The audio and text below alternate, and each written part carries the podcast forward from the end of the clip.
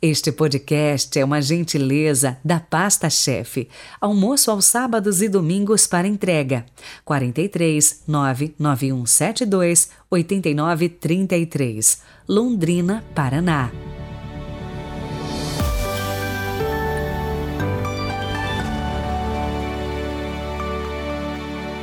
Olá, sejam bem-vindos a mais um podcast Evangelho do Dia. Hoje é dia 12 de janeiro de 2022. Estamos no Spotify, mas também no YouTube. Se você ainda não se inscreveu, dá uma zapiada por lá para ver o nosso conteúdo. Se te interessar, se inscreva e vem com a gente. É só digitar no YouTube Peregrinos do Rocio e pronto. E se eu perguntasse?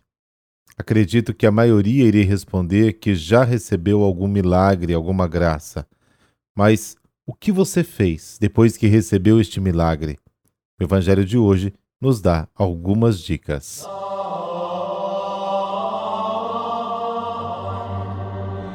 Pelo sinal da Santa Cruz, livrai-nos Deus, nosso Senhor, dos nossos inimigos. Deus nosso Salvador, que nos gerastes filhos da luz, ajudai-nos a viver como seguidores da justiça e praticantes da verdade para sermos vossas testemunhas diante dos homens. Amém.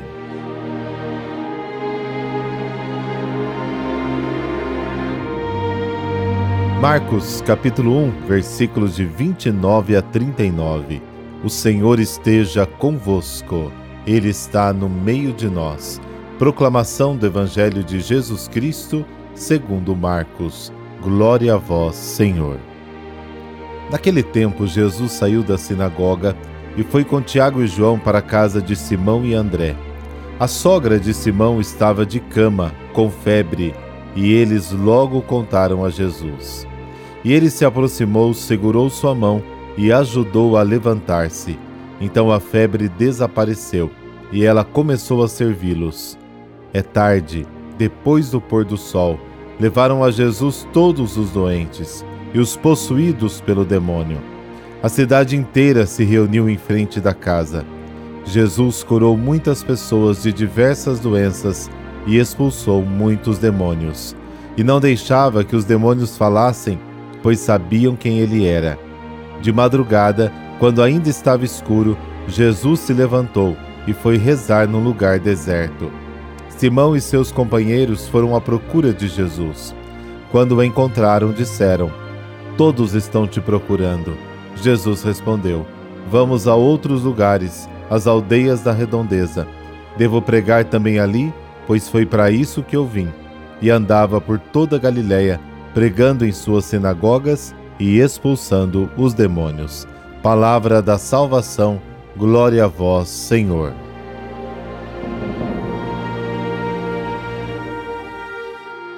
O Evangelho de hoje nos traz quatro pontos para a nossa reflexão.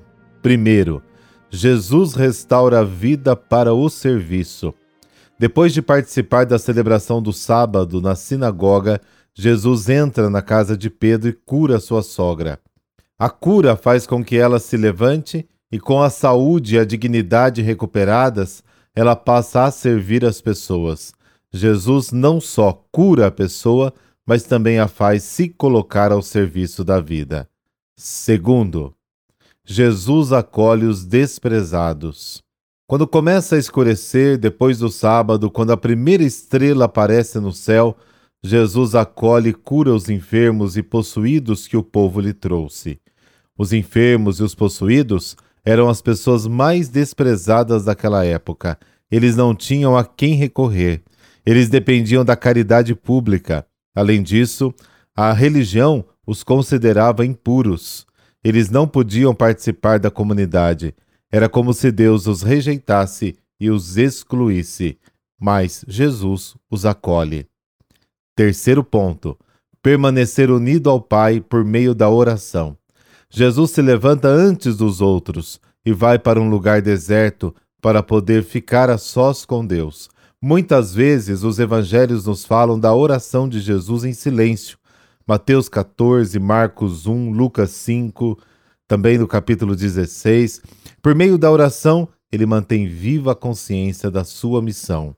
Quarto ponto: manter viva a consciência da missão e não se fechar no resultado já obtido. Jesus era conhecido, todo mundo ia atrás dele. Esta situação de sucesso agrada os discípulos. Eles vão em busca de Jesus para trazê-lo de volta às pessoas que o procuravam e dizem-lhe: Todos estão procurando por você. Jesus não dá atenção e lhe diz: Vamos para o outro lugar. Não é a fama ou o tal sucesso garantido, mas a missão recebida do Pai que deve guiar suas decisões. Esta é apenas uma pequena divergência. Mais tarde, no Evangelho de Marcos, este mal entendido, apesar das muitas advertências de Jesus, vai crescer e será quase uma ruptura entre Jesus e seus discípulos. Ainda hoje, existem mal entendidos no caminho da proclamação da Boa Nova. E aí, descobriu o que se deve fazer depois de obter de Deus uma graça, um milagre, uma cura? Deixe nos comentários, não se esqueça.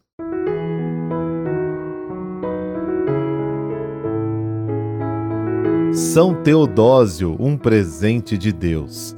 Teodósio, cujo nome significa um presente de Deus, nasceu na Capadócia em 423, de pais ricos, nobres e cristãos. Recebeu uma boa história da formação dentro dos preceitos da fé católica.